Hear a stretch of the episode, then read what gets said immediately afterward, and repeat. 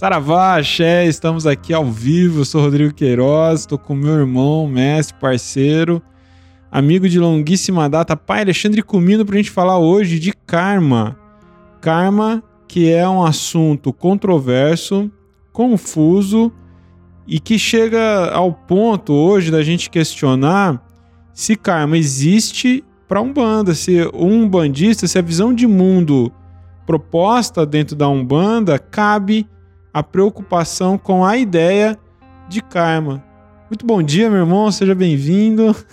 Bom dia, Rodrigo Queiroz. Que ótimo, fico muito feliz da gente poder abordar esse tema, que é um tema recorrente, é um tema presente na vida de milhões e milhões de pessoas. Karma é algo que já está no inconsciente coletivo, não é nem uma questão exclusiva de umbandistas ou espíritas, ou de católicos não praticantes, mas é uma questão que está no inconsciente coletivo.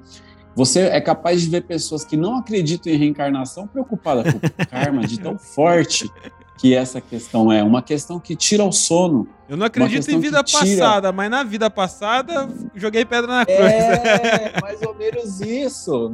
Pensa, e isso tira o sono, isso tira a vida das pessoas que passam uma vida inteira preocupada com o que aconteceu na vida passada e se está pagando o, karma como quem paga pecado. E aí a gente vai chegando num ponto é. interessante, né?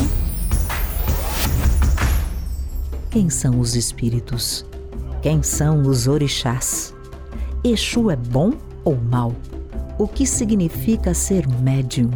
Às vezes, ao se deparar com práticas que exigem um pouco mais de nossa autonomia, percebemos que ainda nos falta algo. Ao reunir suas próprias aflições e dúvidas, Rodrigo Queiroz cria uma trilha de saberes que se complementam e explicam o que muitas vezes não podemos aprender no ambiente de terreiro. Viva Umbanda! Explique Umbanda! Pense e repense Umbanda! Descubra Umbandalogia! Você está ouvindo o podcast Umbanda EAD, um bate-papo umbandista com reflexões sobre a vida, apresentado pelo sacerdote Rodrigo Queiroz e pela jornalista Júlia Pereira. Ale, se, se o, os irmãos que estão nos acompanhando agora fizer uma pesquisa aqui no canal do YouTube do Umbanda EAD na palavra karma, vai aparecer alguns bons é, programas, né, gravações em que eu fiz, você fez isoladamente e que algumas vezes nós dois juntos falamos desse assunto. É um assunto sempre recorrente. Acho que no mínimo a gente precisa abordar ele uma vez por ano, no mínimo, assim, né? Porque ele é realmente importante. A gente falava aqui há pouco, no, no a gente estava conversando, e a gente não combina nada, né? É importante os outros saberem que a gente não ensaia, a gente não é artista, a gente não tá combinando a conversa. Então eu tava conversando com a Ale, queria que tivesse já pego, que é uma coisa muito bacana, é muito livre. Mas vamos tentar retomar algumas coisas da sua fala anterior, da nossa conversa, que é sobre a preocupação de uma vida que as pessoas ficam em relação a isso. E se de fato, aí é uma provocação minha, se de fato faz sentido para a proposta de visão de mundo da Umbanda, ao menos essa Umbanda que a gente vive, a ideia de uma preocupação com karma, né? O que, que você pensa hoje sobre isso? Eu quero ressaltar algo muito interessante, né? Que, que nós somos médiums de incorporação, nós dois somos dirigentes espirituais, nós dois somos sacerdotes de Umbanda, estamos na religião há mais de duas décadas trabalhando como médium de incorporação e é, a quantidade de pessoas que foram atendidas pelas entidades que incorporam em mim, né? milhares e milhares de pessoas. Eu lembro a, a última gira que teve no colégio Pena Branca de atendimento, a gente tinha 600 consulentes naquela estrutura física. Agora pensa isso durante mais de duas décadas, a quantidade de pessoas que passaram pelas entidades que incorporam é, em mim e a quantidade de informação na minha mente das histórias de vida de cada pessoa é. e a gente entendeu quanto essa preocupação é uma preocupação recorrente e não é uma preocupação exclusiva da Umbanda. Porque muitas pessoas passaram, e eu me lembro, e eu, eu gostaria que você me dissesse se você também já passou por isso, da quantidade enorme de consulentes que fala com as suas entidades e diz assim: olha, eu passei no outro terreiro, eu passei no centro espírita e me disseram que na outra vida, é, na outra vida eu tive um inimigo, o inimigo da outra vida está aqui agora me cobrando. E, ou eu tive um aborto espontâneo e essa criança que ia nascer era meu inimigo da outra vida. Ou na outra vida eu fui uma bruxa, eu fui queimada na Inquisição e eu não era uma bruxa boa, era o uma pior, bruxa, né? Era uma bruxa, né? Ru, foi, foi na cartomante e aí ruim, vira né? É, a não, notícia e- da e- desgraça, né? Pois é, e ainda, não, porque na Inquisição eu não era bruxa, eu era o inquisidor, e eu queimei uma grande quantidade de bruxas que, na verdade, eram mulheres sacerdotisas de uma cultura antiga. E agora tá dando uma desgraceira toda na minha vida, isso é karma. E aí, karma é o quê? É uma coisa que você tem que aceitar. E aceitar como se fosse o mesmo conceito de um pecado católico, que você tem que ficar aceitando como se você não tivesse liberdade ou e aí você, inclusive, quebra a noção de livre-arbítrio e o karma se torna algo como uma. Eu digo, e é aí que eu digo que o karma fica como uma conta bancária em débito e você tem que ficar pagando juros sobre juros desse débito. É, é uma conta que terrível, nunca né? fecha, né? Não fecha nunca, Uhum. porque você fica pegando empréstimo para você pega um novo empréstimo para pagar outro empréstimo e você vai pagando juros sobre juros e, e aí você entra num looping, né, de remorso, de tristeza, de insatisfação, de medo. Aí entra o medo, o medo de que nossa, que você não tem, você deixa de ter poder sobre a sua vida, sobre o seu destino. Hum. Você deixa de enxergar que o universo, ou o pluriverso, ele oferece infinitas oportunidades né, de realização, de vida, de destino, que tem muito a ver com como você vê e sente tudo isso. E karma já não é uma questão específica, é uma questão que está no inconsciente coletivo tão forte quanto o pecado católico. Então, e aí o que que ocorre, né, Ale? A gente tava. Aí aí a gente questiona, né? A validade dessa ideia.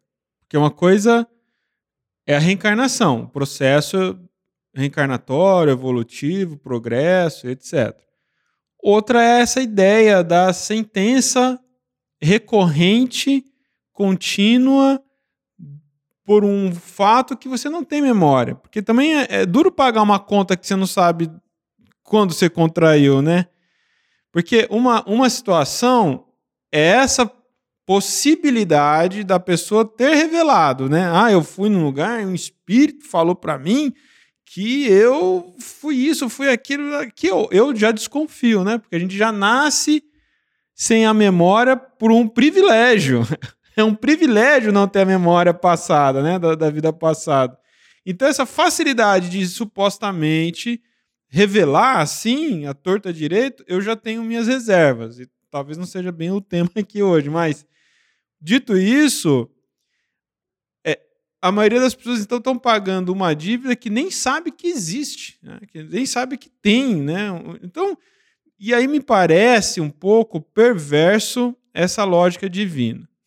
Mas antes da gente avançar nisso, eu queria dar um passo atrás e pedir para você, como cientista das religiões, que explicasse o conceito de karma para quem está tendo contato agora com essa ideia, para quem nunca se aprofundou no tema, mas já ouviu falar e está interessado nisso. Então, é, o que vem a ser a ideia de karma? E aí a gente já pode distinguir aqui, né, Ale? Vou deixar você com a palavra, que tem o karma na origem, né? E tem o karma depois no ocidente, que é aí que vai tomar essa repercussão, que é uma mais do mesmo do olho por olho, né? Mais do mesmo do, do pecado reativo, alguma coisa nesse sentido. A palavra karma ela vem da, da cultura indiana e vem da tradição do hinduísmo, das, das diversas religiões daquela, daquela região ali do, da Índia e do sânscrito. A palavra karma quer dizer ação. E essa palavra ela vai, ela vai reaparecer no Ocidente, na Europa, na França, em torno de 1850, na obra de Allan Kardec, Hippolyte Leon Denis Rivail, que é o criador, o codificador do Espiritismo. O Espiritismo que acabou se tornando uma base, uma base filosófica para boa parte das religiões é, mediúnicas aqui é, nas três Américas, inclusive, né? E no Brasil, especialmente na Umbanda, você tem uma influência muito grande das teorias e convicções espíritas. O espiritismo de Allan Kardec, ele tem uma visão de mundo muito newtoniana, tem uma visão de mundo bastante cartesiana, porque o próprio Hipólito Leão Delisar Rivaio, que foi professor do Instituto Pestalozzi, ele era especialista em metodologia de ensino e era um positivista. Um positivista é alguém que segue as ideias do positivismo que foram preconizadas por Augusto Conte e é a base de toda a comunidade científica que vai surgir no mundo moderno. O positivismo prega que religião é uma coisa atrasada, magia é uma coisa atrasada e no futuro a ciência explicaria todas as coisas. Logo, Allan Kardec está procurando explicações científicas para tudo que existe na vida e ele entende o karma, e o karma é entendido como ação e é entendido dentro da lei de causa e efeito, a lei de ação e reação. E para boa parte, então a gente tem, a gente pode ter um olhar do espiritismo mais aprofundado e um olhar superficial. Hoje, o que eu estou abordando aqui é esse olhar superficial e um olhar popular da ideia de karma, que é uma ideia que povoa o inconsciente coletivo é, de, uma, de toda uma humanidade que não tem um aprofundamento, mas que acredita que o karma ele chega com um peso, esse peso da ação e reação. Então, uma ação negativa, uma ação, ela gera uma reação. E há também a ideia de que o karma está relacionado às ações negativas, assim como o dharma está relacionado às ações positivas. Existe uma ideia que povoa esse inconsciente de que se eu fiz uma coisa negativa em outra vida, isso vai me assombrar e isso e eu só vou resolver isso se eu sofrer, se eu pagar sofrendo. Então, o que nós estamos querendo fazer aqui é libertar as pessoas por meio da palavra, de que você não tem que pagar nenhum karma sofrendo, mas você precisa ressignificar os acontecimentos da sua vida. Quando acontece algo na vida ruim, ou que você considera ruim ou negativo, é importante não significar isso como um karma, um débito de vida passada e nem dessa vida. Você deve significar qualquer situação, boa ou ruim, como aprendizado. E aí você vai ressignificar a ideia. Porque esta ideia do karma, que é algo inexorável que você vai pagar sofrendo, essa ideia é a associação. Olha, é praticamente um sincretismo uma associação desses conceitos espíritas de Kardec com os conceitos da Igreja Católica. A gente não, não precisa falar nem de cristianismo, falar de Igreja Católica, porque pecado, diabo e inferno são conceitos bem católicos. E a, a turma costuma dizer isso é cristão. Isso não é necessariamente cristão, isso é especificamente católico, porque no judaísmo não é dessa maneira e Jesus, ou Yahshua, ele era um judeu. Mas a Igreja Católica, que é uma igreja romana, que é uma igreja sincrética, cria a ideia de pecado, que é uma ferramenta de conversão. Todos são pecadores, todos nascem em pecado e você vai, durante a vida, acumulando mais pecados e isso pode te levar para o inferno se você não fizer uma penitência, se você não pagar, então você vai sofrer. Essa associação é uma associação cruel, porque a ideia de pecado é cruel e a ideia de um karma inexorável, ou seja, tudo que você fez de ruim vai voltar do mesmo jeito para você, então isto é olho por olho e dente por dente, é a lei de Talião. É muito daquilo que está no livro de Jó, no Velho Testamento, que diz, ah, já tinha karma no judaísmo, já tinha o conceito, porque no livro de Jó, Jó está apanhando, está sofrendo, porque ele está sendo testado, né? Deus, Deus faz assembleia com seus filhos, os filhos de El, que é Deus, ou Elohim, chegam e o seu filho mais querido, mais próximo, senta do seu lado, o, seu, o Satanael, o Satã, filho de Er, senta do lado dele e fala, Deus fala, olha como a humanidade é boa. E o, o Satanael, seu filho, diz, não, não é tão boa. Ele fala, mas olha Jó, olha Jó como Jó é bacana. Então vamos criar problema na vida do Jó para ver se ele é bom mesmo. E aí começa a surgir um monte de coisa de adversidades na vida do Jó, e o, os amigos do Jó falam, Jó, você está passando isso tudo porque alguma coisa ruim você fez. E esse texto mostra que Jó não fez coisas ruins e que coisas ruins podem acontecer para pessoas boas, mas o que é que eu tenho para aprender com isso? Então a gente tem uma costura desse conceito de karma da cultura judaico-cristã, do catolicismo e que chega em Kardec. Por quê? Porque embora Kardec está falando dos espíritos, da ciência dos espíritos do mundo dos espíritos e das, de tudo isso, a base dele é cristã, tanto que ele faz o Evangelho segundo o Espiritismo. E a base cristã, que é uma base evangélica, o próprio Chico Xavier no Pinga Fogo, em 1973, ele diz assim: Nós somos espíritas evangélicos, espíritas que seguem o texto e que lê o texto. Então, esse texto, que é um texto engessado, todos os textos são engessados, desde o Velho Testamento, do Novo Testamento, da obra de Kardec, que deve ser contextualizado em 1850, ou seja, século XIX,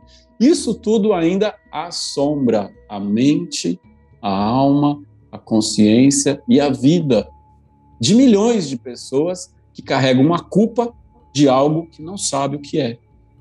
Olha só, Lê. Acho que essa é uma contextualizada. Assim, é, né? pronto. Aí a gente começa a entender essa justamente o como que a coisa vem para o senso popular e que vira uma conversa é, de roda sem uma preocupação de compreensão de fato do que é o que certas crenças implicam na, na gente. A gente precisa é, realmente se preocupar com isso. Ó, vou dar um exemplo. Se de fato as dores do mundo fosse karma, e a gente vê isso, né? Quando acontece uma situação, principalmente coletiva, um acidente coletivo, alguma coisa assim, logo vem os os gurus dizendo que não, mas isso era um karma coletivo, as pessoas estavam envolvidas numa trama aí de resgate. Vou dar um exemplo, e, e é uma provocação mesmo para que as pessoas entendam também que nem sempre eu pensei assim, ou o Ale pensou assim, né, Ale? Desde 1995 você ministra teologia de Umbanda, né? É. Quanto e tempo abertamente para além do, do meu terreiro, do terreiro que, do, do, de todo o meu histórico de terreiro, para além dele, desde 1999, no Umbanda EAD, junto com você, desde 2011. Lembrando que o Umbanda EAD iniciou em 2006, quando ninguém pensava em EAD, já estava lá, Rodrigo Queiroz. 15 anos completando esse ano. E eu posso dizer, Ale, que você nem sempre teve esse discurso sobre o karma? Não, porque eu também estou aprendendo e a gente está aprendendo o tempo inteiro. Eu vim do, do espiritismo, eu tenho uma formação espírita desde criança, frequentei o espiritismo, fiz cursos de jovens no espiritismo. Minha mãe me levou para o espiritismo. Com 12 anos eu comecei a ler a obra de Kardec, o livro dos Espíritos. Então eu venho dessa cultura espírita de acreditar no karma e achar que tudo é karma. Então, se tudo é karma e a gente está numa pandemia, o nosso karma coletivo é essa pandemia? É. Olha a reflexão, é uma provocação é atrás da outra. É uma provocação. E é um convite a você que está nos acompanhando e nos dando o privilégio da sua companhia aqui agora, para é, é, realmente, vou usar as palavras do Alexandre. Eu lembro lá, nas, nas turmas que eu acompanhei ele, nas primeiras aulas, ele sempre convidava os alunos, né, e ainda é assim, a esvaziar o copo, né, Ale? Esvaziar o copo. É, se, você, se você chega com o copo. Se para você o assunto karma já está no talo, cheio de certezas absolutas, então só vai transbordar. Tudo que a gente falar aqui vai ser um excesso e você não vai conseguir eh, refletir, se permitir. Então é um convite para esvaziar o copo, é um convite para considerar essas provocações que pode ser que faça sentido para você e isso ajude a ter uma vida mais leve. Eu vou concluir a minha provocação aqui. Somando com essa do Alê, né? Ou seja, se a pandemia é um karma, estamos o planeta cagado. E a gente sabe que o planeta está mesmo zoado, né? Por isso esse vírus vai surgir, né? Vai sair do, do reino animal e vai vir para o ser humano. Mas tem muito a ver com o nosso comportamento sanitário mesmo, né? Nosso comportamento com a natureza e tudo mais, né? Agora, eu, eu, gosto sempre, eu falei muito na época lá daquele acidente do, do, do Chapecoense. Então, a, a, princípio, vem essa sentença, essa ideia: ah, o avião caiu com a galera toda, morreu aquela galera porque era um karma. Mas logo se descobriu a negligência do piloto. E o piloto que morreu, ele, se estivesse vivo, teria que responder por esse crime, porque ele foi negligente com a situação de não abastecer corretamente, enfim, né? Então, ele provocou um acidente que matou as pessoas. Se aquele acidente era previsto no karma coletivo, o piloto negligente teria sido um anjo. Um anjo da morte, tudo bem, mas teria sido um instrumento da vontade divina. Então, ele nem, se ele tivesse sobrevivi, sobrevivido, ele não precisava ser criminalizado. Ah, foi um karma. Ele foi um emissário de Deus, ele cumpriu com a vontade divina. Olha como é complicado. Se as dores do mundo, se as dores que te acomete, que envolvem outras pessoas, provocado por outras pessoas de repente, for traduzido como karma, ou você merece, você precisa passar por isso, então aquilo que é, ou aquele que é seu algoz, já está isento de responsabilidade, de responder por aquilo, por um crime talvez que tenha cometido contra você, coisa parecida, né? É como falar crianças que são abusadas, né? E aí falar que aquele seu abusador estava cumprindo um karma na vida da pessoa. Olha que perigoso. Então você isenta o criminoso, né? Então, o agora atual, Ixi, me fugiu o nome do, do assassino lá. nem, nem precisa falar, não é. fale não, não fale o nome é. não. Ou houve um criminoso aí, não fale o nome não. Ele saiu aí matando um monte de gente. Ah, então é karma das pessoas que sofreram isso? Né? E ele estava cumprindo um desígnio da lei do karma. Então, essas inquietações, a gente precisa se debruçar, é um convite para se perguntar onde faz sentido, né? O que quer dizer, de repente, essa esse pensamento, né? Se não fizer sentido para você o que o pai Alexandre falou, né? Olha o controle que você exerce sobre uma massa que adota essa crença, né, Ale? É, eu, eu, vou fazer algumas observações que eu acho importante aqui, tá bom? A gente está falando sobre karma no conceito popular um conceito populista, num senso comum. A gente não está falando karma a partir de um aprofundamento mais forte do que ele é. Que a nossa ideia é trazer esse aprofundamento, mas para chegar nesse aprofundamento, a gente está trazendo algumas ideias que povoam esse inconsciente coletivo. Você que está nos acompanhando, se você já sabe tudo de karma, fica tranquilo, esse vídeo não é para você. Você vira e mexe, né? É, se a pessoa já sabe tudo de karma e fica parecendo que a gente está falando alguma bobagem, pode passar para o próximo vídeo. A gente está aqui muito disposto e aberto para quem quer aprender. Se você quer aprender, se você quer estudar e você está aberto a ouvir sobre outros pontos de vista, ah, esse vídeo é para você. Estou tão feliz que você está aqui acompanhando a gente, porque a nossa felicidade, a nossa alegria é saber que a nossa palavra pode, de alguma maneira, curar as nossas dores. Então, dentro desse senso comum, essas ideias povoam e preocupam, porque essa ideia popular de karma, repito, que não é a ideia forte, consistente, mais profunda, mesmo no espiritismo, não, na sua profundidade não é assim, mas essa ideia mais popular, ela isenta a responsabilidade. Então, a gente entender, mesmo que, mesmo que exista um erro, mesmo, por exemplo, a, a humanidade é, o, a pandemia pode ser vista como resultado da desconexão da humanidade com, a sua própria, com o seu próprio humanismo, com suas próprias relações, com a sua preocupação. Porque se quando estourou uma pandemia lá na China, o mundo inteiro se preocupasse em ajudar a China, talvez isso não tivesse chegado aqui, mas é tão distante, é tão longe, né? Agora você diz a responsabilidade é do piloto. Agora, se aquilo era um karma daquelas, daquelas pessoas, isso não isenta a responsabilidade é, de quem cometeu um ato negativo, de quem, né? Então, não isenta, a gente precisa entender, mesmo que você aceite, que você entenda uma ideia de karma, de ação e reação, não isenta as responsabilidades. Então, agora, uma coisa é eu me sentir culpado e outra coisa é eu me sentir responsável.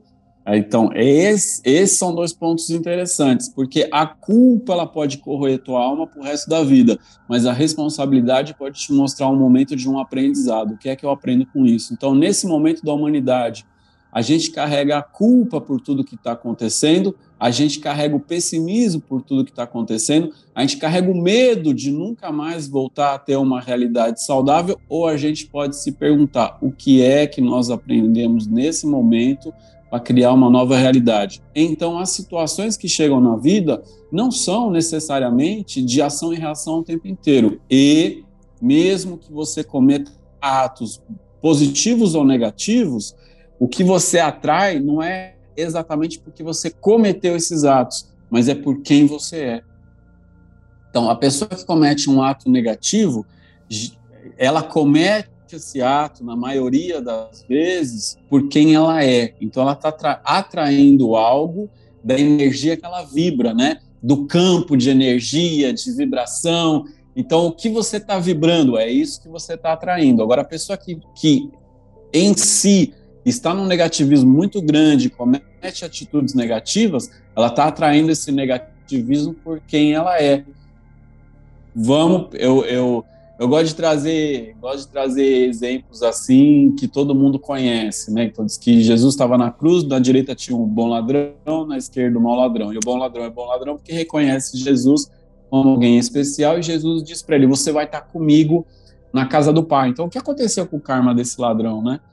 Então quando você se transforma, quando você se perdoa, você se perdoa, você consegue mudar a sua vida. Agora mesmo que um criminoso se perdoe, ele tem algo para resolver com aquela comunidade, com aquela vida, com, aquela existência. Então, isso tudo são questões que vêm à bala quando a gente pensa de karma, e não pensar no karma como pecado. Então, mesmo alguém que comete um ato ruim, às vezes isso acontece dentro de uma malha de relações e de situações que você fala. Isso também é um aprendizado. Agora, a pessoa, a pessoa que sofreu uma agressão, a pessoa que sofreu um abuso, a pessoa que está sofrendo algo, é importante ela conseguir ressignificar isso como aprendizado para a vida dela, porque senão, se você passar a vida inteira rememorando esse sofrimento e, e potencializando ele na sua alma, então isso acaba com você. Então, ressignificar é importante, mas não tira a responsabilidade né, de quem cometeu um crime ou de quem agrediu. Então, se eu sou agredido, eu ressignifico isso na minha vida, de alguma forma. Como é que isso chegou em mim, na minha vida, na minha existência? Como é, como é que eu passei por essa situação? Como é que eu ressignifico ela? Mas não tira a responsabilidade de quem cometeu o ato. Então, é uma maneira de ressignificar situações, de entendê-las e entender que cada uma delas traz também traz um aprendizado, mas que é algo muito maior do que simplesmente ação e reação. Bom, e aí a gente começa a, a trazer aqui uma oportunidade de também entender um olhar de vida, né, de mundo que a Umbanda propõe. A gente aprende muito isso na Umbanda. E aí eu quero salientar, você falou lá das memórias, né, dos atendimentos e quantas pessoas não chegaram nesses nossos mais de 20 anos de atividade mediúnica, não chegaram para as entidades é, vivendo um drama em relação à ideia de karma, né? Vivendo uma remoendo situações, patinando ou simplesmente largando mão, né? Se abandonando, né? Se permitindo é, abraçar uma dor, um sofrimento, uma condição, é, por estacionar, se acomodar nessa versão equivocada do karma. E, e eu quero dizer, meu irmão, que eu não me lembro de alguma vez uma entidade incorporada comigo dizer para alguém isso é karma. Ai, que lindo. Né? Muito obrigado não por lembrar de nunca ter dito isso para ninguém. Nunca vi. Nossa, muita gratidão. Eu nunca vi, eu nunca vi, eu tive a oportunidade de trabalhar por mais de duas décadas com o Sultão, bastante tempo com a Maria Preta, com o seu Pena Branca. Eu nu, também nunca vi dizerem que isso é seu karma, que na vida passada você fez alguma coisa errada, porque isso tira a pessoa do momento presente. É.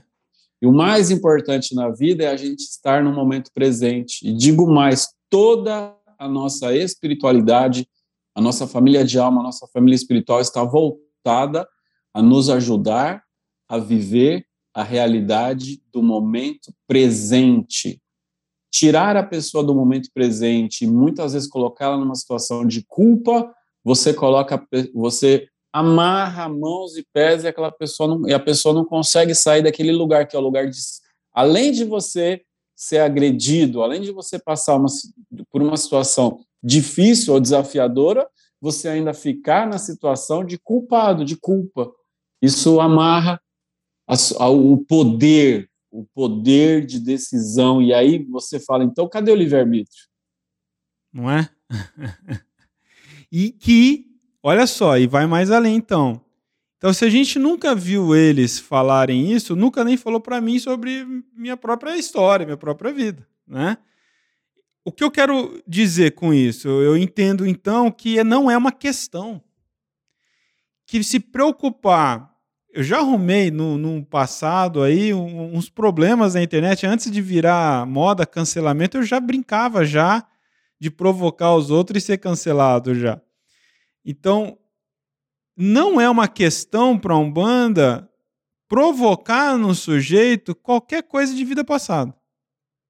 E é isso que você está falando. Porque o que importa é a vida aqui agora. Mais do que a vida aqui agora é o momento agora. Ó. O que importa é entre eu e você e os nossos espectadores agora é exatamente esse momento. Nós estamos aqui na internet, no YouTube. Você deve estar no seu celular, eu estou aqui no, no estúdio de um Band EAD, a gente está conversando sobre esse tema. Isso é fato, isso é o que está acontecendo agora. Né? Então, a gente precisa estar de corpo, alma, mente, coração presente nisso daqui, para que a gente viva isso de uma forma contundente. Então, a, a, espiritualidade na Umbanda, de uma forma muito sutil, não é só dela não falar desses assuntos, most, ensina pra gente que isso não é uma questão. Acho que isso é muito precioso, Ale. Não sei se para você faz sentido isso.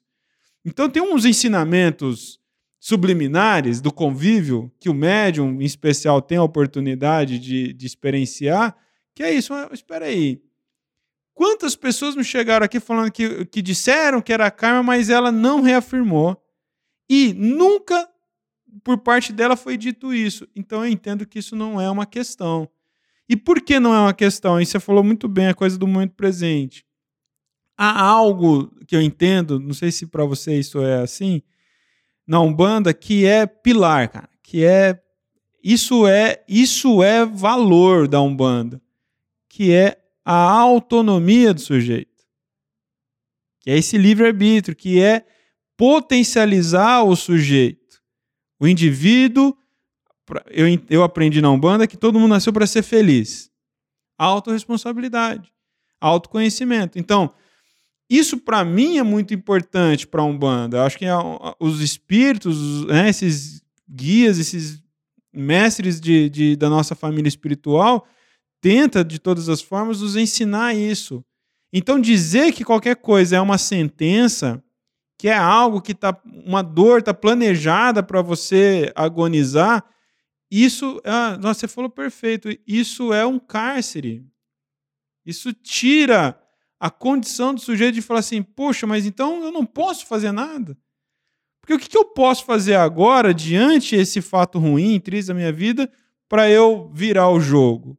Todos podem. Eu lembrei, né? eu lembrei de algumas situações aqui, é, de algumas situações de, você falou das, das entidades, né, que a gente incorpora durante o atendimento. Eu lembrei de algumas situações, é, várias vezes, não foi uma, não foi duas, não foi três, várias são muitas vezes. Um consulente chegou para o sultão eu, eu, tenho muito a memória do Sultão trabalhando comigo, né? Que é o Sultão é Exu.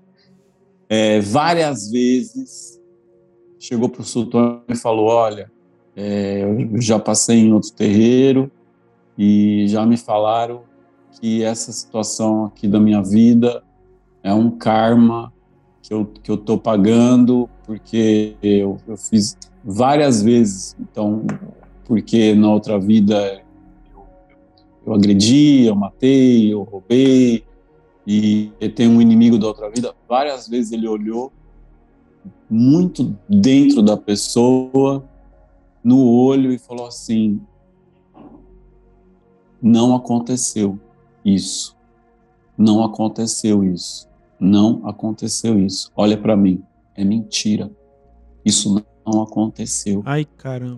Eu me lembro de eu lembro de me lembro de algumas situações de mulheres que tiveram aborto espontâneo, porque são duas décadas, né? Então eu me lembro de algumas situações de mulheres que passaram em algum lugar e alguém disse: "Você teve o aborto porque esse filho era seu inimigo" e e a pessoa chegar com muita culpa e ele falar: não é. É mentira. Isso não aconteceu. Não é seu inimigo. Nossa, isso é não muito é contundente, inimigo. né, mano? Isso é muito forte. E, e, é muito louco porque eu me lembro dele falar três vezes.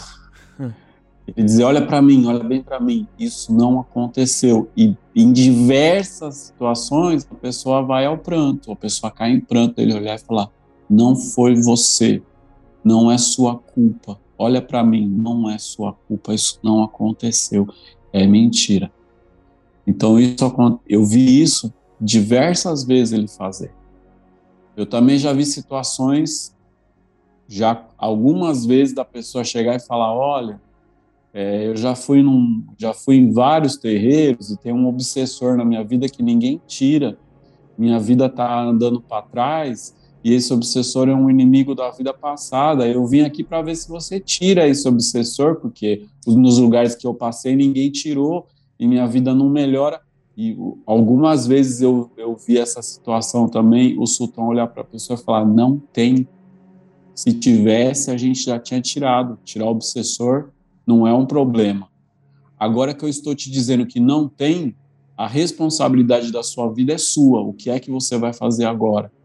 você tirou a muleta, né? Nessa Ele hora tirou. tira a muleta, né? Nessa hora tira a muleta. O que é que você vai fazer agora? Estou lhe dizendo que não tem um obsessor. O resultado da sua vida estar como está é o fato de você ser quem você é. O que é que você aprende com isso? O que é que você vai fazer daqui para frente? Vamos olhar para frente. O que mais é possível? Como é que a sua vida pode melhorar? Agora, isso que você está falando abre um monte de leque aqui, né? A gente poderia ficar algumas horas, né? Mas abre, por exemplo, um questionamento paralelo. É fato que a pessoa foi a algum lugar e algum médium incorporado ou não, enfim, falou isso para ela. E aí a gente traz uma reflexão aqui, né, Ale? O que está acontecendo, né? O que sempre vem acontecendo nesses ambientes que se fala qualquer coisa sem nenhuma responsabilidade de entender consequência, né, do verbo, né, do que está falando. Então, sabe, sabe, tá entendendo onde eu quero chegar? Eu tô, tô até saindo um pouco do karma aqui, é mas porque aí então a gente está falando sobre com que qualidade as pessoas estão se preparando para assumir um trabalho espiritual, para dirigir uma comunidade, para estar tá na, na, linha de passe de um terreiro? Como que essas pessoas estão chegando na, na, na frente de atendimento e saindo essas coisas? Porque a gente está falando de vidas, né? Isso é uma discussão, né, também que recorrente que a gente tem que fazer aqui. E você que está nos acompanhando, você é, é sacerdote, você é médium, você que, que exerce essa, esse trabalho espiritual, reflita sobre isso, entenda a responsabilidade. Né? Com que qualidade as pessoas estão de fato se preparando, com que bagagem, com que maturidade para poder fazer isso. Porque quando a gente vê a história, porque essas pessoas que passaram aí com o sultão e tiveram esse choque de consciência são poeira, pouquíssimas, no meio de, do mar de gente que não teve a mesma oportunidade. Que estão com essa informação na cabeça, estão sofrendo, né? estão paralisados, estão de mãos atadas, porque não teve a sorte de depois de ser sentenciado em um lugar, de encontrar um outro, uma outra opinião e dizer, não, isso não aconteceu. Isso não é verdade. E com a contundência de um Exu, né, com a firmeza de um Exu, e quem conheceu o sultão sabe como é isso. Então, é, não é, é, é poucos tiveram essa, essa chance, né? E aí a gente começa a entender aqui um, um estigma dentro da religião, um problema que existe aqui dentro da religião. E eu faço essa provocação porque é isso, a gente está aqui, a, você, desde 95, leciona a teologia desde presencial, veio para o online, e no online há mais de 10 anos, e, e qual é a motivação, né, Ale? Por que, que a gente faz o que faz, né? para curar, para curar a alma, para curar pessoas, é isso. porque a gente entendeu que a gente se cura quando a gente consegue se entender, quando a gente consegue também trazer isso para um, um, outro lugar, um lugar de carinho, de cuidado, de acolhimento, de entendimento da família de alma, da família espiritual, de liberdade para a alma, de autonomia espiritual. Ai, de tudo isso que a gente aprende na Umbanda, né? E aí algumas pessoas perguntam: ah, então como é que a gente explica que um nasce que um nasce saudável, outro não nasce saudável, que uma pessoa nasce uma pessoa nasce no Brasil, outra pessoa nasce é, na África, outra pessoa nasce na Índia, outra pessoa nasce na Europa. Como é que a gente explica essas? Então, é, nem tudo é karma. E você não pode dizer com certeza. Então, vou dizer, nós nascemos no Brasil e o Brasil, o Brasil é uma nação que passa diversas dificuldades. Se você olhar as dificuldades ou desafios que o Brasil passa, você pensa, então, todo mundo que nasceu no Brasil tem esse karma, um karma negativo. Mas se eu não houvesse nascido no Brasil, eu não estaria agora aqui falando de Umbanda, eu não teria a oportunidade de me encantar pela Umbanda. Então, eu olho o copo que está meio vazio ou olho o copo que está meio cheio? Como é que eu interpreto isso? em cada situação? Será que uma pessoa que nasce numa situação muito, muito, muito é, desafiadora, ela nasce com um karma ou ela nasce com um desafio? Ela nasce com uma oportunidade? Ela nasce com, né? E aí vem a ideia de missão. Missão é algo inexorável missão é onde eu coloco o meu coração? A gente tem, a gente tem contratos e pactos feitos antes de uma encarnação. Então, como é que eu explico? E eu acho muito importante que nem sempre a gente precisa ter explicação para tudo, sabe? A gente não precisa sempre ter explicação. Porque é impossível você, você falar, olha, aquela pessoa nasceu naquela situação porque ela tem um karma negativo, então você pega, que é o perigo de uma história única, que fala Shimamanda, né? Ou, você pega uma única situação e fala, ah, então essa pessoa nasceu numa situação desafiadora, ou difícil, ou delicada, e generaliza. Então todos que estão nessa situação também estão pagando um karma. E volto a dizer, isso é um é isso sentido aí. popular da situação, porque aquilo tão desafiador, tão negativo, tão que parece, né? Costuma se dizer assim, olha, é, é a situação de vida na Índia. Existem várias pesquisas e várias abordagens sobre o quanto a, a vida na Índia ela é mais ou menos desafiadora. Para quem não vive na Índia, para quem não é um indiano, é, existem diversos relatos de mestres do, do hinduísmo que dizem é, como, como pode, né? O ocidental olha para cá e ele acha que aqui tudo é ruim, é como você olhar, como se olhava para a África. Então, você tem um contexto de época é, de, de colonização em que o colonizador chega na África e fala: Isso aqui é atrasado, essas pessoas são atrasadas, aqui todo mundo é primata. E houve a ideia de dizer: a África é o inferno do mundo. Então, todos esses que estão aqui, eles estão pagando um karma coletivo porque você considera que aquilo é uma coisa atrasada, porque é diferente. E aí, dentro da ideia de Kardec, dentro desse newtonianismo, desse dessa ideia cartesiana de mundo, a ideia darwiniana de evolução, né? Então, quem está aqui é menos evoluído, porque aí a pessoa que está passando dificuldade, que entende-se como karma, inclusive ela é também considerada menos evoluída, porque ela está ali apanhando, ela está sofrendo, ela está com karma. Aí você considera que toda uma civilização é menos evoluída porque você acha que aquela civilização atrasada, porque é diferente da sua. Então, quem realmente é atrasado em, em torno de tudo isso, quando você usa, quando você olha os povos ameríndios, quando você olha os povos originários ou os indígenas, e ainda se considera atrasado. Será quem é o atrasado quando você olha a destruição do mundo a partir de uma cultura, de toda uma cultura, de uma tecnologia que se autoconsidera muito evoluída, muito à frente de todo mundo?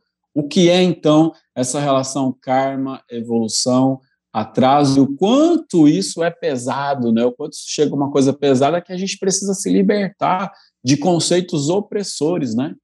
É isso. Então, essas reflexões elas são de extrema importância para a gente exercer um, o que a gente tem de melhor, a nossa capacidade de racionalizar, né, de raciocinar e desenvolver aplicar, acima de tudo, o que eu entendo que é uma visão de mundo, uma, um modelo de vida de Umbanda.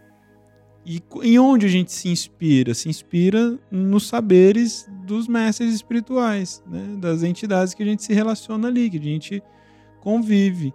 Eu sempre é, procuro fazer esse desafio para as pessoas, né? Consulte verdadeiramente o preto velho, Consulte verdadeiramente o caboclo, o que ele pensa sobre isso, né? De fato, como que ele se posiciona com você a respeito de, dessa, dessa dor ou desse tema, coisa parecida, para que a gente comece a compreender que é o, é a, o presente né, divino, a gente ter esse relacionamento espiritual para absorver essas sabedorias, né? essa, essas percepções que cada um desses mestres trazem para nós. A Umbanda ela é muito rica nesse sentido, linda, né, genuína nessa proposta que nos traz. Lembrando que o maior valor da Umbanda é o livre-arbítrio. Por livre-arbítrio, entenda a autonomia, entenda a liberdade, entenda você de fato livre para construir a vida que faz sentido para você. Alguém perguntou, mas então a gente não paga pelos nossos erros, a gente não responde pelos nossos excessos? Que nome que a gente dá para isso? A gente, eu, eu diria que a gente dá o nome de consciência. Ah, adorei. Quanto mais tomada de consciência a gente vai tendo, a gente mesmo vai se resolvendo, vai se punindo, vai se organizando vai se resolvendo com quem a gente causou dor, com quem a gente né, é, foi um problema, buscando resolver quem foi os nossos problemas. É isso. A consciência vai, vai trazendo isso. E quanto mais tomada de consciência você se é, proporcionar, se permitir, mais clareza você vai ter sobre você e sobre os outros. Então, eu entendo que a Umbanda chama a nossa responsabilidade com as coisas, né? Pagar pelos nossos erros de consciência, porque nada é mais duro que não conseguir dormir, né? Porque a sua consciência está te cobrando um, ato equivocado seu. Faz sentido, Ali? Faz consciência e responsabilidade, porque quando a gente traz a ideia do karma, a gente traz a filosofia do karma que para alguém entender a filosofia do karma com profundidade, entender que esses conceitos populares do karma nem sempre refletem o que é a profundidade, inclusive do karma, mas que a filosofia do karma está construída numa ideia muito cartesiana. Então, a, a filosofia do karma, o entendimento dessa filosofia, é que, que num, num contexto de vida, chega como algo que, em vez de ajudar, muitas vezes atrapalha quando você fica bloqueada é, nessa situação da culpa, do medo. Então, responsabilidade e consciência é aprender a olhar para o presente, mirando no futuro e, e, se perguntando o que eu aprendo com os meus atos e entender, entender, todo mundo erra. O humano foi feito para errar. Né? Tem uma, isso é uma conta certíssima. Todo mundo erra, todo mundo passou por algumas situações que gostaria de ter feito diferente. Nós carregamos, todos nós carregamos remorsos, arrependimentos, dores, traumas, dificuldades que estão aqui para a gente curar. Então, não é carregar a culpa, é curar. Curar a tua alma. Nós queremos curar o mundo mas o, a cura do mundo, ela está em nós. Cada um de nós é que precisa ser em si a cura que quer levar para o mundo. A palavra de uma entidade incorporada ela é algo muito forte. Algumas pessoas conversam com uma entidade como se estivesse falando com Deus. Então é muito importante ressaltar que a palavra de uma entidade é uma palavra de cura. E quando não for possível, muitas vezes o silêncio pode ser mais importante, inclusive, e com certeza mais importante do que uma palavra que possa adoecer, uma palavra que possa aumentar a sua dor. Então todos nós carregamos, porque os erros e as falhas, os desacertos do outro são meus também. Acontecem na minha vida, nos atravessam. Nós precisamos curar o outro em nós, curar nós no outro e nessa coletividade, com ideias e olhares e entendimentos que possam sair desse senso comum que nos agride tanto, né? É isso.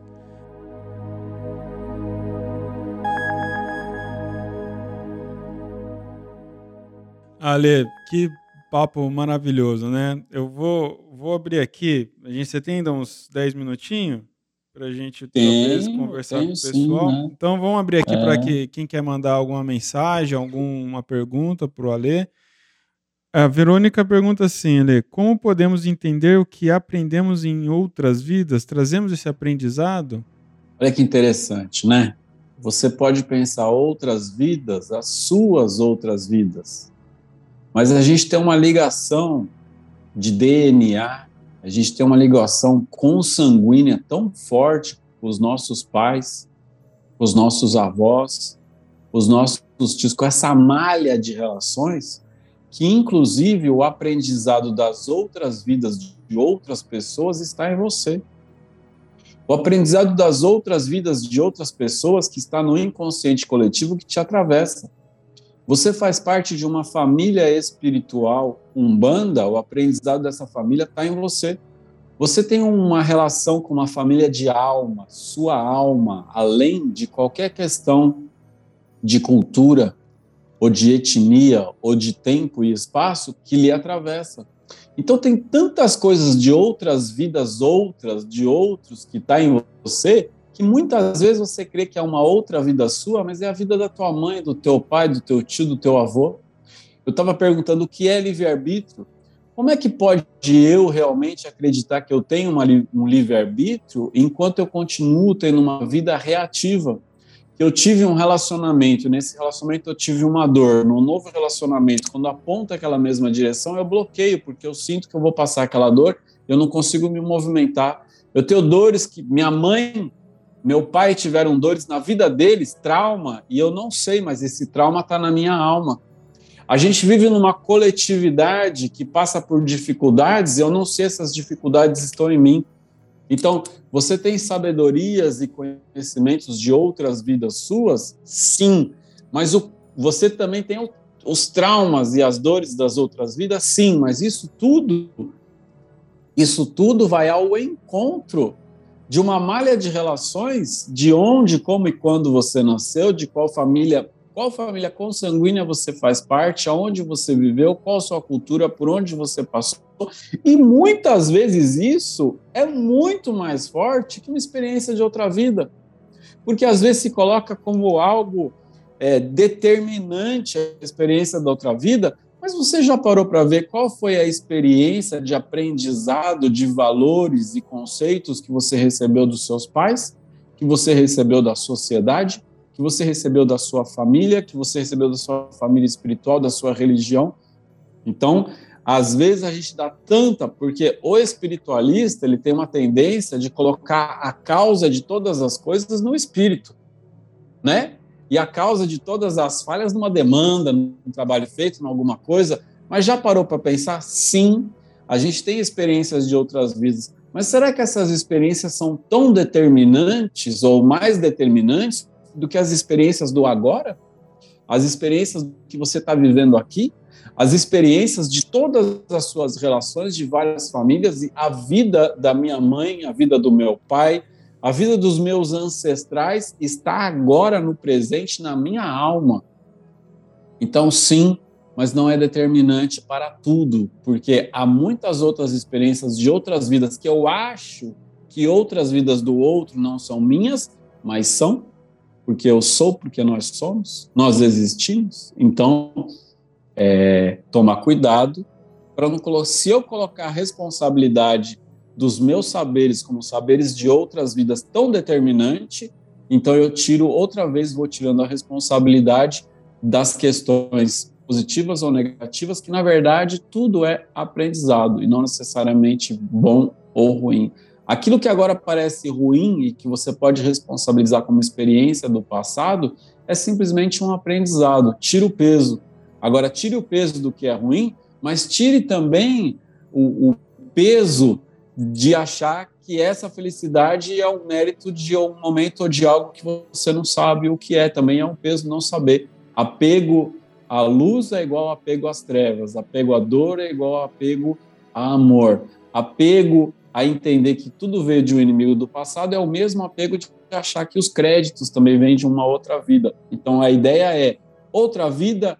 Você acredita que tivemos uma outra vida? Eu acredito que é possível que nós tivemos uma outra vida. Alguém prova que nós tivemos outra vida? Essas provas são provas de fé. Então, o que é importante hoje é a gente focar no presente, no aqui e no agora. Como é que eu posso interpretar minha vida no momento presente, ressignificando todas as situações como situações de cura, de aprendizado para minha alma, mesmo que você tenha, mesmo que você acredite que na outra vida você foi é, alguém e que você construiu uma ideia de quem você foi nessa outra vida, o que realmente importa agora é quem você é hoje. Esse é o foco. Focar na outra vida desfoca e tira a responsabilidade, as alegrias, as dores e a consciência, consciência do momento presente, de quem você é agora. E isso é o mais importante. Ah, muito obrigado, viu, mano? Muito obrigado por isso, por essa reflexão tem aqui uma, uma pergunta da, da Itaciara Harumi. Vale a pena dar uma, dar uma explanada. Pode falar um pouco de crianças com deficiência e karma? Então, a gente precisa saber o que é deficiência. O que é uma deficiência, né? É, porque a gente, criança com deficiência é adulto com deficiência. A gente fala de seres humanos que nasceram, né? Pessoas que nasceram com alguma deficiência, uma deficiência motora, uma deficiência física, uma deficiência mental. Há pessoas que você olha e fala, essa pessoa não tem nenhuma deficiência, mas é um deficiente emocional. É um, defici, é um deficiente emocional, hum. né? Pode ter uma deficiência maior do que alguém é, que agride outra pessoa e, e não entende que está agredindo? Pode ter uma, ter uma deficiência existência maior do que alguém ser um líder, um chefe de Estado e não ter compromisso ou comprometimento com a realidade que a gente está vivendo, com a realidade dos outros? O que, que é uma deficiência? Como é que a gente entende uma deficiência? Porque no passado, no passado havia um preconceito e a gente precisa entender até onde esse preconceito está em nós, com as pessoas que têm, por exemplo, síndrome de Down Será que essa, alguém que tem síndrome de Down hoje deve ser visto como deficiente realmente? Que olhar eu tenho para isso? Você acha, e aí a gente volta, você acha que isso é um karma? Você acha que essa pessoa tem, tem mais limitações do que você ou nós impomos limitações simplesmente porque a gente constrói um padrão do que, que é o correto, do que, que é o bom, do que, que é o certo. Ó, meu filho, vamos para a situação real. Meu filho foi, foi diagnosticado com hiperatividade e déficit de atenção. Ele demorou muito para falar, ele demorou muito é, para tirar a fralda e tudo. E naquele momento, nossa, meu Deus, essa criança é, tem uma deficiência. E, e, e, foi um choque, né? Será? Che, chegaram a. a ó, o Uriel já fez vários vídeos aqui comigo e a, algumas pessoas sabem quem é, de quem é que eu estou falando. Chegou a se cogitar que o Uriel pudesse ter é, autismo, porque quando ele via a televisão, você chamava ele, você gritava com ele, ele não olhava, você passava na frente dele, ele não olhava. Então, é, esta criança é autista, e, e, e, aí, então, eu fui entender do universo dele, o mundo dele. Se eu acreditasse que ele é deficiente, será que hoje ele seria a mesma criança? Como é que eu, como é que eu lido com essas questões? Será que, uma, será que um ser humano, é, e a gente tem graus, né? Será que um ser humano é, que, que tem um, uma síndrome, por exemplo, como a síndrome de Down, ele deve ser entendido como alguém que está pagando o karma? Então, essa generalização é que é o problema, esta generalização. Será que a vida seria melhor se não tivesse a síndrome de Down? Alguém que nasce com uma deficiência física na perna e para andar tem toda uma série de dificuldades, ou alguém que perdeu a perna, será que realmente isso. Então, essa é a ideia, né? Porque o karma a ideia de karma é, ah, essa pessoa fez uma coisa errada no passado, agora ela está pagando. Mas quando você diz que a pessoa está pagando, você está sentenciando ela como alguém menos ou menor do que você. Então, alguém que você crê que tem uma deficiência. Vamos lá, Stephen Hawking. Stephen Hawking, ele sentou na mesma cadeira que Newton sentou. Stephen Hawking foi uma das maiores mentes mais brilhantes de todos os tempos e ele teve uma deficiência física que foi comprometendo, comprometendo, comprometendo até o momento que ele não podia mais sair de uma, de uma cadeira de rodas e ele precisava de um aparelho para ser entendido o seu ouvido.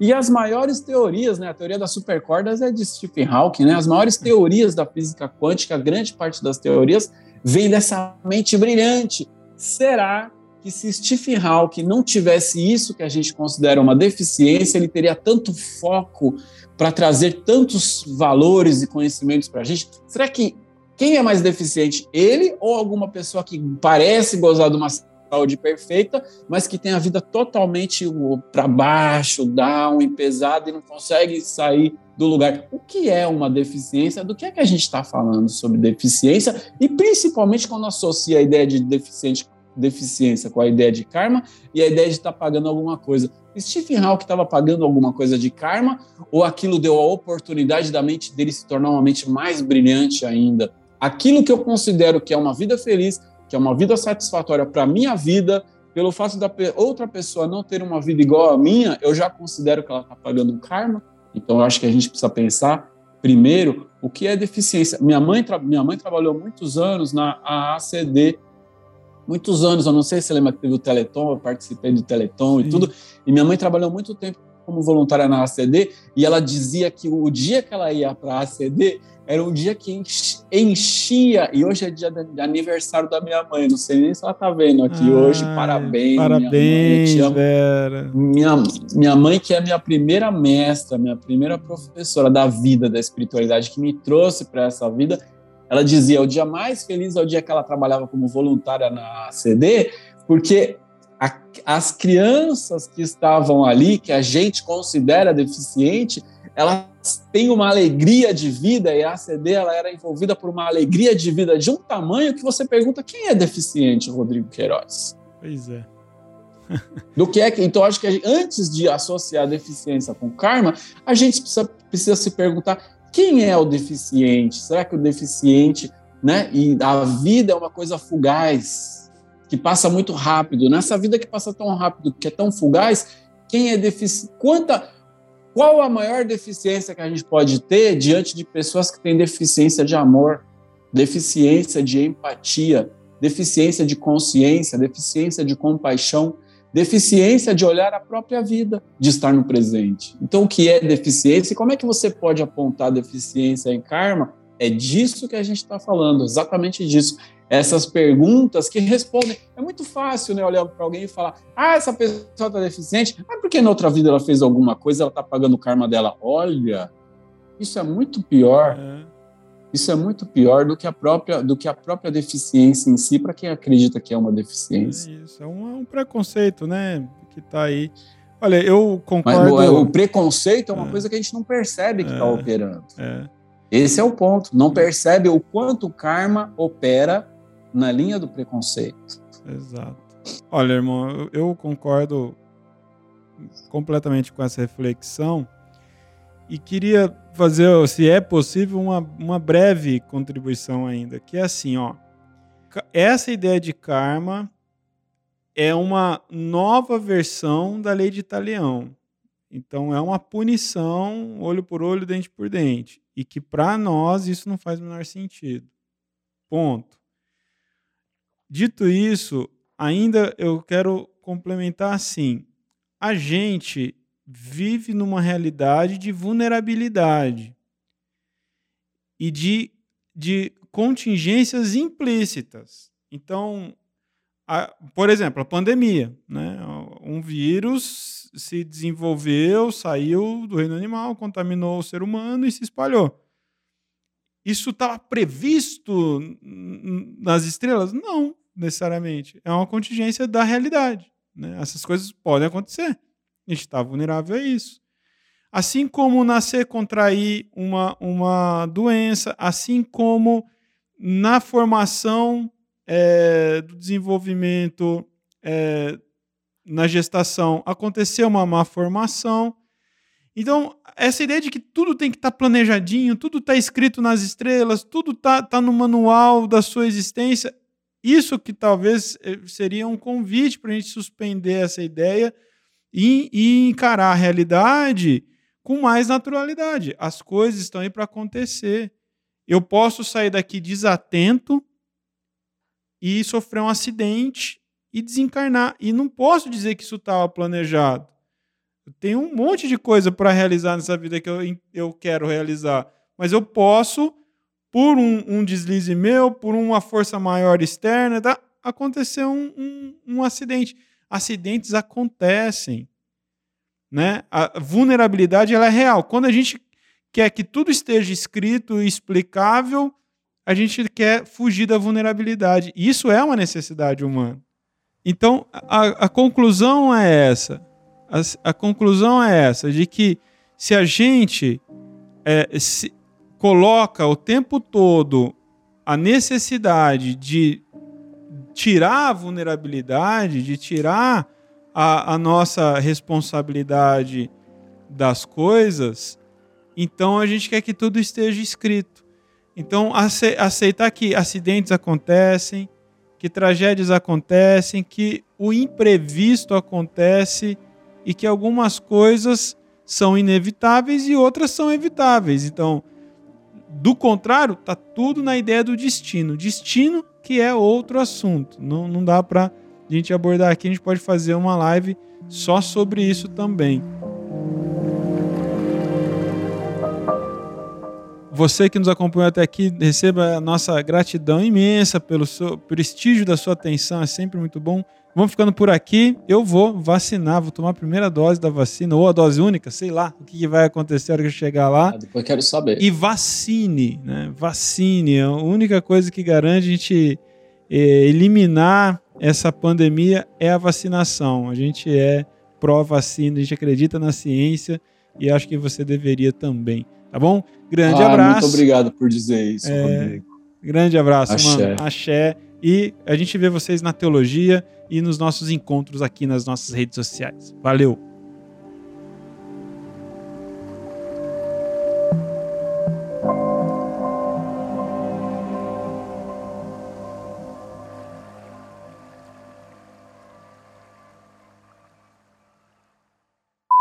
Ô, ô Ale, deu um problema na transmissão aqui no YouTube. A gente tem que começar de novo. Tudo bem. Tudo bem uma, vida plena. Espera aí que a Siri tá falando, caralho. Verdade, fiz xixi, você acredita? Acredito. Eu tava pensando esses dias, as pessoas perguntam, e quando tá incorporado, como é que faz, né? é o tema, né? É. é o tema, né, Rodrigo Queiroz? Meu irmão, vamos encerrar. Eu quero. Eu vou vacinar. Da... Oi? Vou vacinar ah, já, é, já. Preciso ir você vacinar. tem vacina, né? Desculpa. É. Será que o mundo acabou e a gente não percebeu? Lost. Ah, é? É. Você acabou de ouvir mais uma edição do podcast Umbanda EAD. Esse programa gratuito é um oferecimento da nossa comunidade de alunos. Acompanhe nossas redes sociais e acesse mais conteúdos como este umbandaead.com.br.